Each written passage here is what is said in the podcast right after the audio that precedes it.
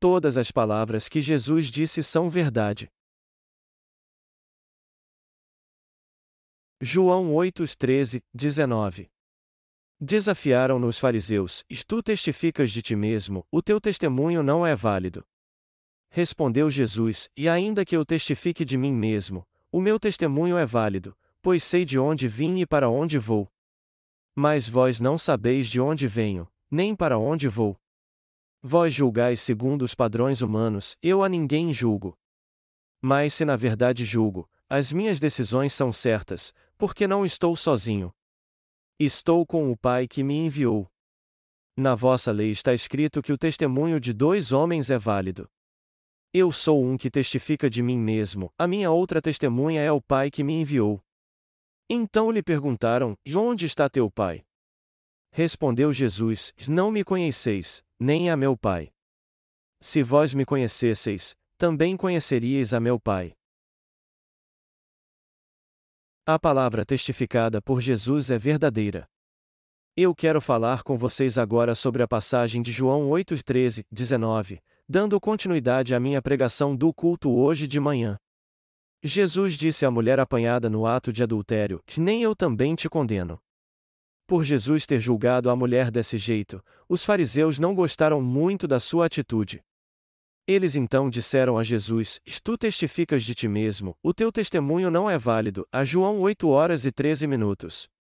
Depois eles perguntaram a ele: Tu testificas de ti mesmo que tuas palavras são a verdade, mas como tu podes provar que o que dizes é a verdade?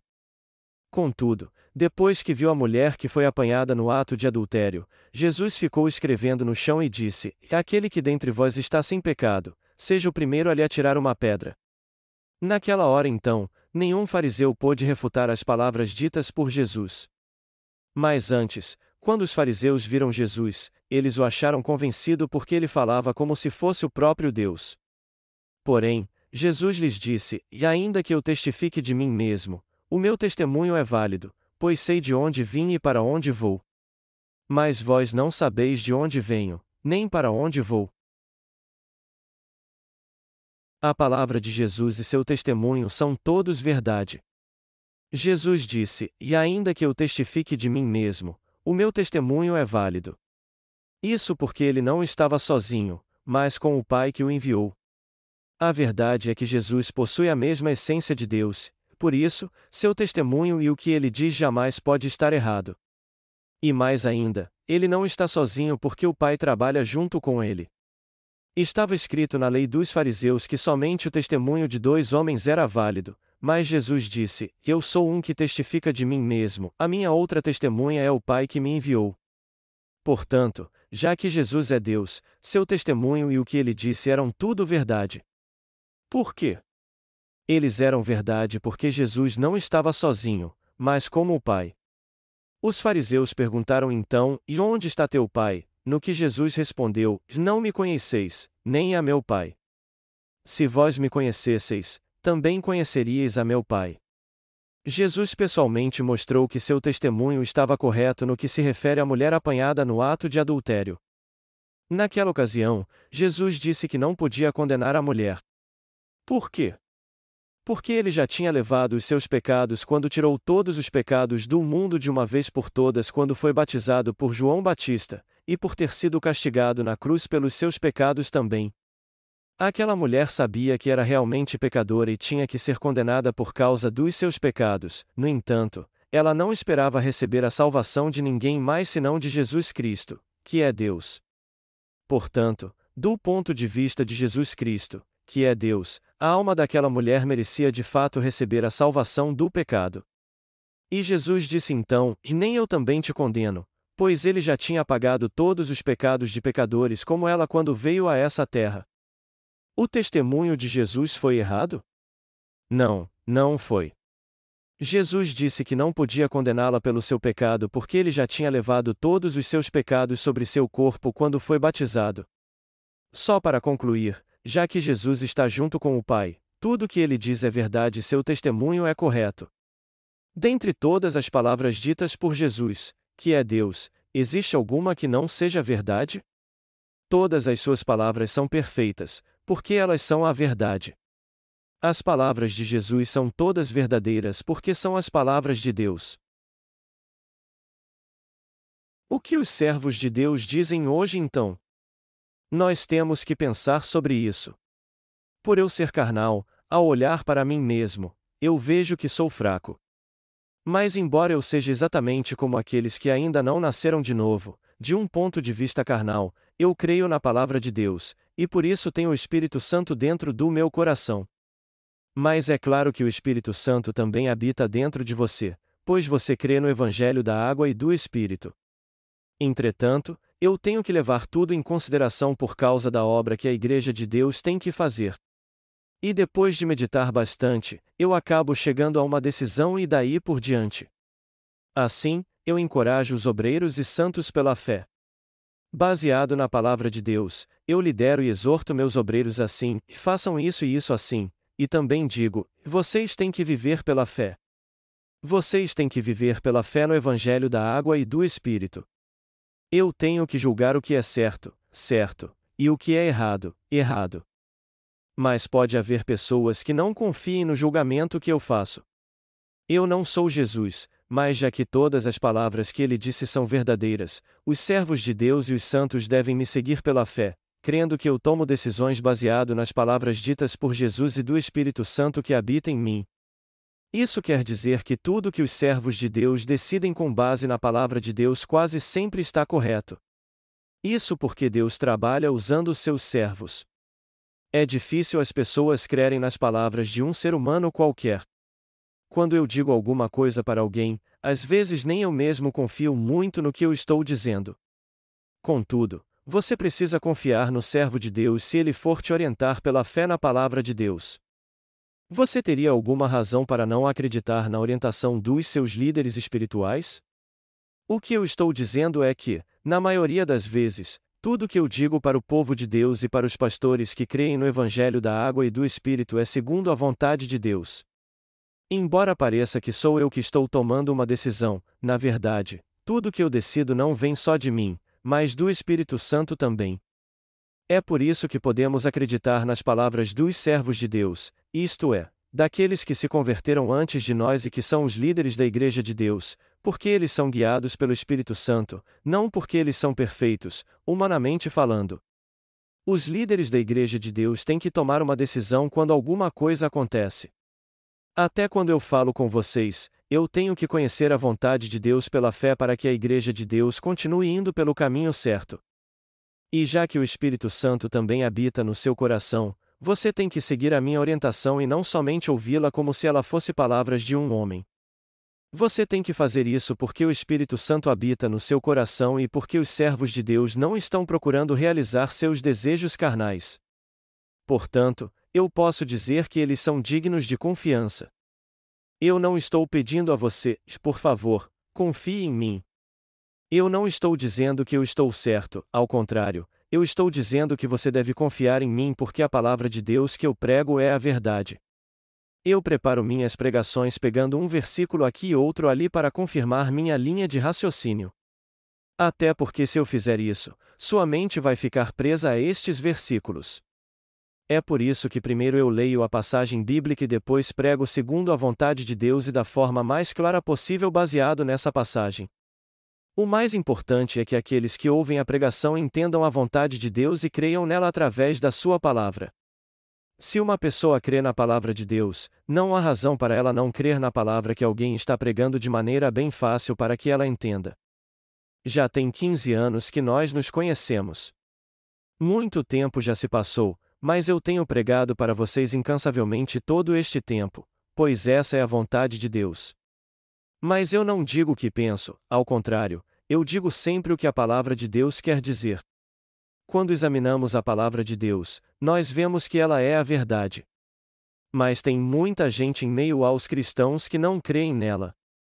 Pode até parecer que eu estou pedindo a você para crer em mim usando a passagem bíblica deste capítulo, mas por que eu precisaria pedir a você para fazer isso? Eu não tenho motivo algum para pedir a você que creia em mim. Pedir a você que creia em mim é o mesmo que falar como os vigaristas.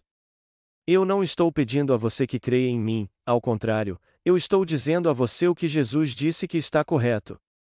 Por que Jesus disse que seu testemunho não era errado?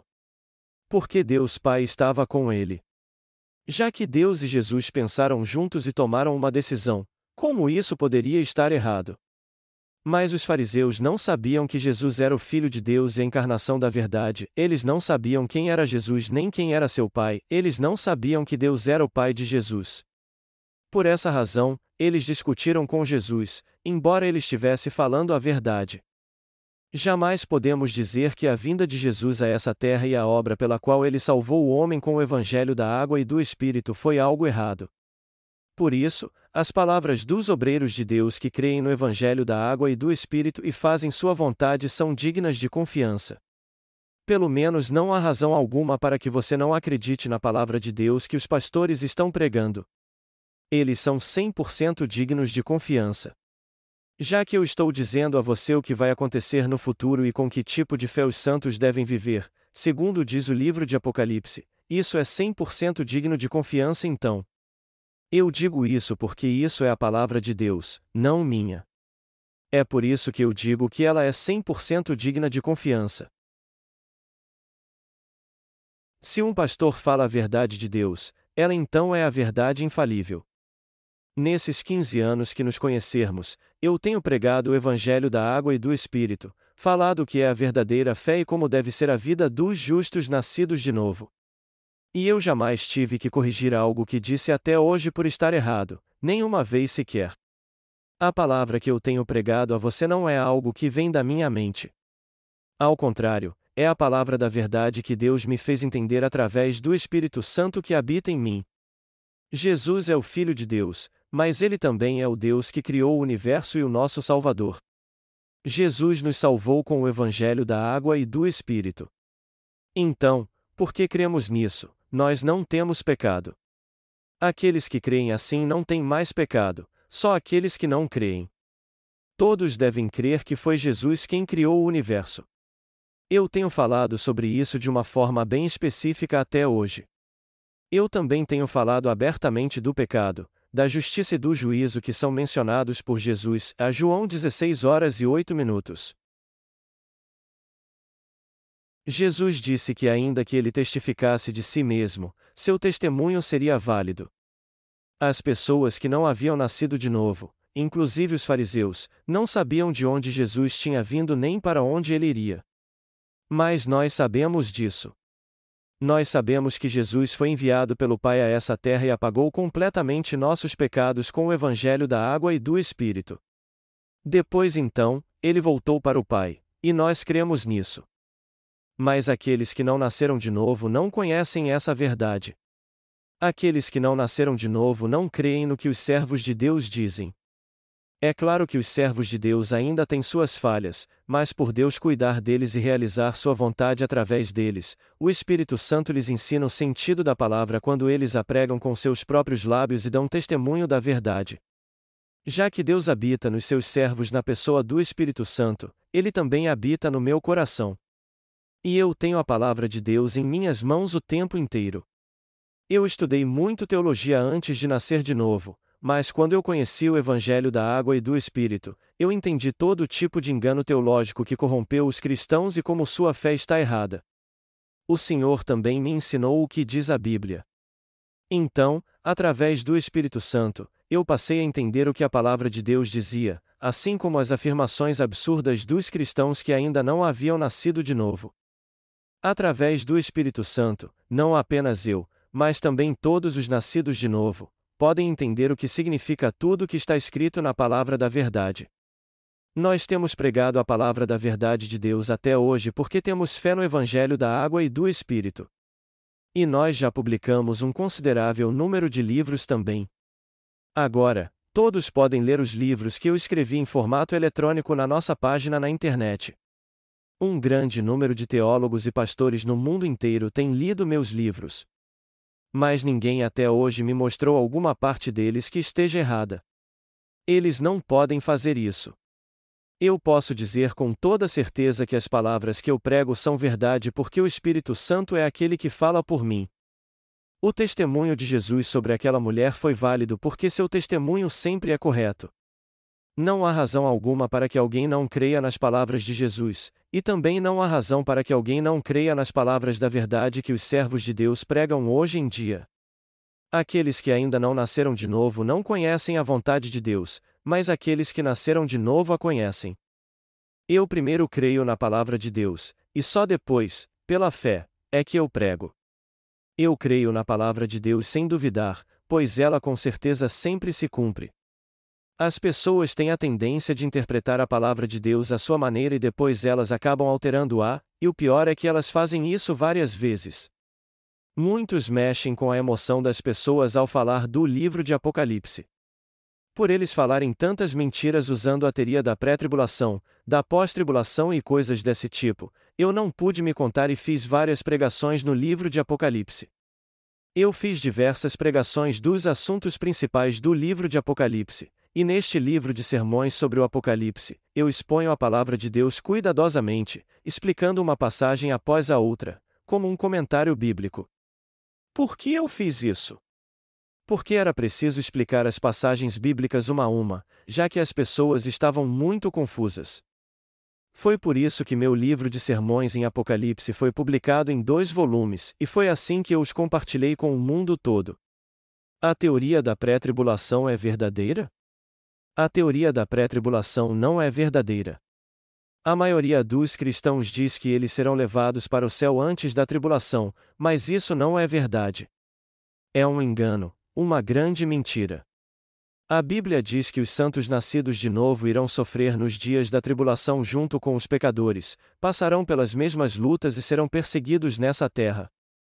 A única diferença é que os santos que creem no Evangelho da água e do Espírito suportarão a tribulação e não trairão sua fé, pois eles têm o Espírito Santo em seu coração e terão forças para aguentar as provações que vêm do Senhor. Os justos não irão para o céu antes de passar pela tribulação porque eles nasceram de novo. No entanto, há um texto que diz que Deus guardará na hora da tribulação aqueles que guardarem sua palavra de perseverança. Apocalipse 3 horas e 10 minutos. O Senhor provavelmente levará aqueles que guardarem sua fé antes da fase mais terrível da tribulação. Mas a verdade é que a teoria da pré-tribulação que muitos defendem é falsa. A teoria da pré-tribulação defendida primeiramente pela teologia americana é falsa e não tem nenhuma base bíblica. No prefácio do meu livro sobre o Apocalipse, eu escrevo com todo carinho: a maioria dos cristãos no mundo todo crê na teoria da pré-tribulação criada pelo doutor Fulano de Tal nos Estados Unidos, mas isso é algo totalmente falso. Mas o que a Bíblia diz a respeito? Eu quero dizer o que o livro de Apocalipse diz realmente. O arrebatamento não acontecerá antes da tribulação. Em certo momento no meio da tribulação, antes do fim deste mundo, o Senhor voltará a essa terra e nos levará. E sobre os que ficarem aqui, ele fará com que venham grandes catástrofes derramando sua ira das sete taças. Depois disso, terá início o reino milenial e todos os justos viverão aqui como reis por mil anos. Depois de mil anos, nós entraremos no reino dos céus que sempre existirá e viveremos lá para sempre.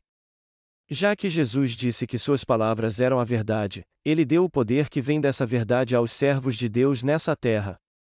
Jesus diz na última parte do Evangelho de João: E aqueles aos quais perdoardes os pecados, são-lhes perdoados, aqueles aos quais não perdoardes, ser-lhes-ão retidos. A João 20 horas e 23 minutos. Assim como Deus deu a Pedro as chaves do reino dos céus, ele nos deu o evangelho da água e do Espírito. A única chave que nos permite entrar no reino dos céus é o evangelho da água e do Espírito.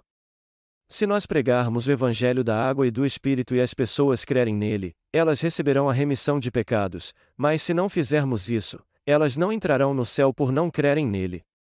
Melhor dizendo, elas não poderão receber a remissão de pecados.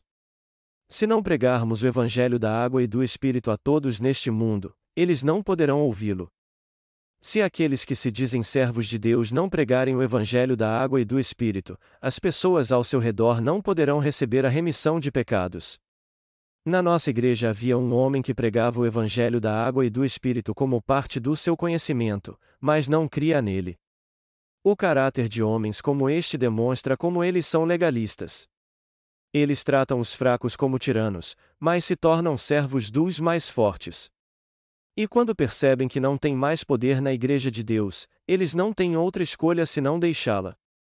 Entretanto, o que eu falo é o que a Bíblia diz realmente. E por eu ensiná-los baseado na palavra da verdade que eu criei primeiro, vocês não têm motivo algum para não crer no que eu digo. Vocês têm que entender como o mundo irá mudar com os meus ensinamentos. Se eu não soubesse de tudo isso, como eu poderia ser um profeta ou ser chamado de servo de Deus? Quando eu converso com alguém, de certa forma eu posso ver como será sua vida no futuro.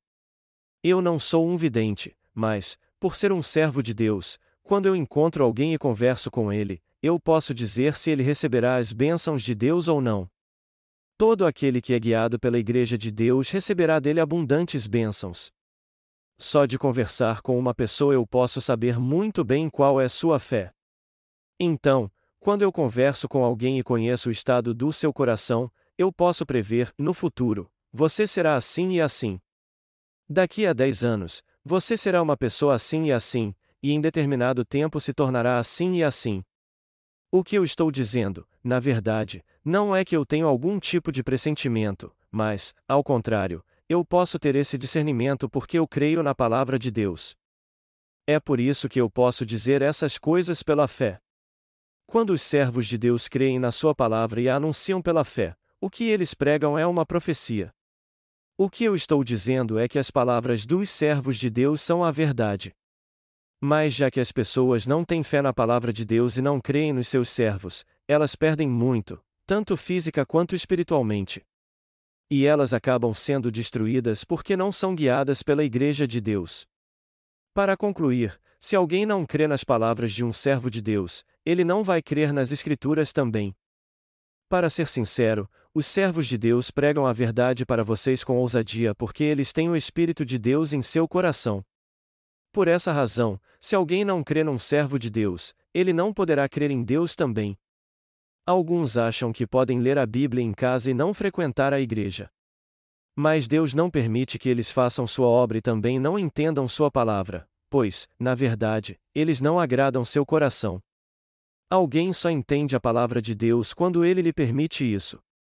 Só porque alguém lê a palavra de Deus, isso não significa que ele a entende. Não é bem assim. Nós entendemos a palavra de Deus e a seguimos porque Deus nos usa para fazer sua obra. Nós entendemos a palavra de Deus muito bem hoje, predizemos o futuro e vemos os dias futuros de alguém antecipadamente não porque somos espertos ou temos o poder de predizer o futuro. Nós pregamos a palavra de Deus e fazemos sua obra não porque temos algum tipo de poder pessoal, mas porque suas bênçãos vêm sobre nós pelo Espírito Santo e pela nossa fé na sua palavra da verdade. Para concluir, a fé de muitas pessoas é errada porque elas não creem na palavra de Deus e nos seus servos. De fato, é um grande absurdo dizer aos outros: minhas palavras são a verdade, elas são verdadeiras. Por isso, creiam em minhas palavras. Você sabe muito bem que dizer isso é uma falta de respeito. Todavia, Jesus nos disse isso. Nós nos tornamos servos de Deus crendo no Senhor porque tudo o que ele disse era verdade, crendo que seu testemunho era justo e sua verdade era perfeita. Agora, meu desejo é que vocês se tornem servos de Deus crendo na palavra. Vocês acham que eu ganho alguma coisa com vocês? Por acaso eu digo alguma coisa para castigar vocês e usá-los em proveito próprio, como se vocês fossem meus escravos? O que o Senhor diz é a verdade, e tudo que os servos de Deus pregam na palavra de Deus também é a verdade. E isso nunca estará errado. Aqueles que creem no Evangelho da água e do Espírito passam por muitas provações, mas guardam sua fé. Existe um ditado que diz: não há vitória sem sacrifício, e, do mesmo modo, as aflições que passamos agora não se comparam com a glória que em nós há de ser revelada. Romanos 8 horas e 18 minutos. De fato, estamos física e mentalmente cansados, mas se mantivermos nosso coração na palavra, nós vamos continuar espiritualmente fortes. Por mais que nos cansemos, se esperarmos e resistirmos só um pouco mais, o Senhor renovará nossas forças e trará um refrigério ao nosso coração. Mesmo que ninguém nos conforte, o Espírito Santo que habita no nosso coração nos confortará e renovará nossas forças. Quando nos apegamos à palavra de Deus, nós recebemos bênçãos espirituais. Nós não somos confortados pelas outras pessoas, mas é Deus quem nos conforta com Sua palavra. Isso quer dizer que Ele nos dará bênçãos e paz, mas não as bênçãos e a paz que qualquer pessoa nos dá. Desde que eu comecei minha obra ministerial até hoje, eu já tive muitas experiências assim. E eu cheguei até aqui porque sempre que eu me sentia cansado, incapaz de continuar e fazer outras coisas, o Senhor renovou minhas forças. E eu tenho certeza que Deus fará com vocês a mesma coisa que fez comigo. Ele certamente fará isso. Às vezes ficamos cansados fazendo a obra do Senhor, e isso é terrível por um lado carnal. Mas a verdade é que isso não é tão terrível assim. Nós temos que continuar nossa vida tendo em mente que não estamos sozinhos, mas juntos com o Senhor, e a verdade é que Ele está conosco porque o Espírito Santo habita em nosso coração. O meu desejo é pregar o Evangelho da água e do Espírito bem rápido para que eu possa estar logo com o Senhor. Não seria maravilhoso se o Senhor voltasse logo? Haverá coisas tão horríveis neste mundo no futuro que os nossos olhos nem acreditarão no que estaremos vendo. Mas eu não preciso dizer mais nada sobre isso, pois eu já preguei o que a palavra de Deus diz sobre essas catástrofes. Se alguém ouvir histórias de terror muitas vezes, ele acabará ficando com medo, mas uma coisa que nós temos que ter certeza é que essas catástrofes logo acontecerão neste mundo. E como já estamos vendo que isso está começando a acontecer no mundo todo, o melhor que temos a fazer é pregar o Evangelho para não nos arrependermos depois. Dizendo a si mesmo: Eu poderia ter salvado mais. Eu poderia ter salvado mais. Eu poderia. Eu não sei, eu poderia. Eu poderia ter feito mais. Se tivesse ganhado mais dinheiro. Eu gastei tanto dinheiro, você não tem ideia. Eu poderia. Esse carro. Goethe teria comprado esse carro. Por que eu fiquei com esse carro? Dez pessoas, eu poderia ter mais dez pessoas aqui. Olhando em volta, este broche. Duas pessoas. Isso é ouro. Mais duas pessoas. Ele teria me dado duas pessoas por isso. Ao menos uma. Ele teria me dado uma. Só mais uma. Eu poderia ter conseguido mais uma pessoa, mas não consegui. Do filme A Lista de Schindler. Essas são palavras ditas por Oscar Schindler no filme A Lista de Schindler, quando ele recebe de presente dos judeus um anel e se arrepende de não ter usado mais dos seus bens para salvar mais deles. Ele empregava judeus para trabalhar na sua fábrica de munição para que eles não morressem na câmara de gás. Ele disse essas palavras depois que a guerra acabou e quando olhou para seus bens como seu carro, seu broche e o anel de ouro. Eu creio que este é um filme espiritual. Na verdade, nós temos que fazer a obra do Evangelho com zelo e pela fé enquanto podemos fazê-la. Se não fizermos obra alguma, embora a hora de irmos para o reino do Senhor esteja chegando e trazendo catástrofes, tribulações e também guerras, o que faremos então? Nós não vamos acabar nos arrependendo e dizendo: eu devia ter feito algo antes realmente. Embora a situação estivesse difícil, eu devia ter feito um pouco mais para o Senhor? Todos nós estamos pregando o Evangelho da água e do Espírito muito bem. Eu não sei por quanto tempo nós teremos que fazer essa obra, mas até agora, você e eu temos feito isso bem. Eu espero realmente que possamos ter um encontro com o Senhor após termos feito bem a obra que Ele nos confiou como servos fiéis que fizeram bom uso dos talentos que Ele nos deu.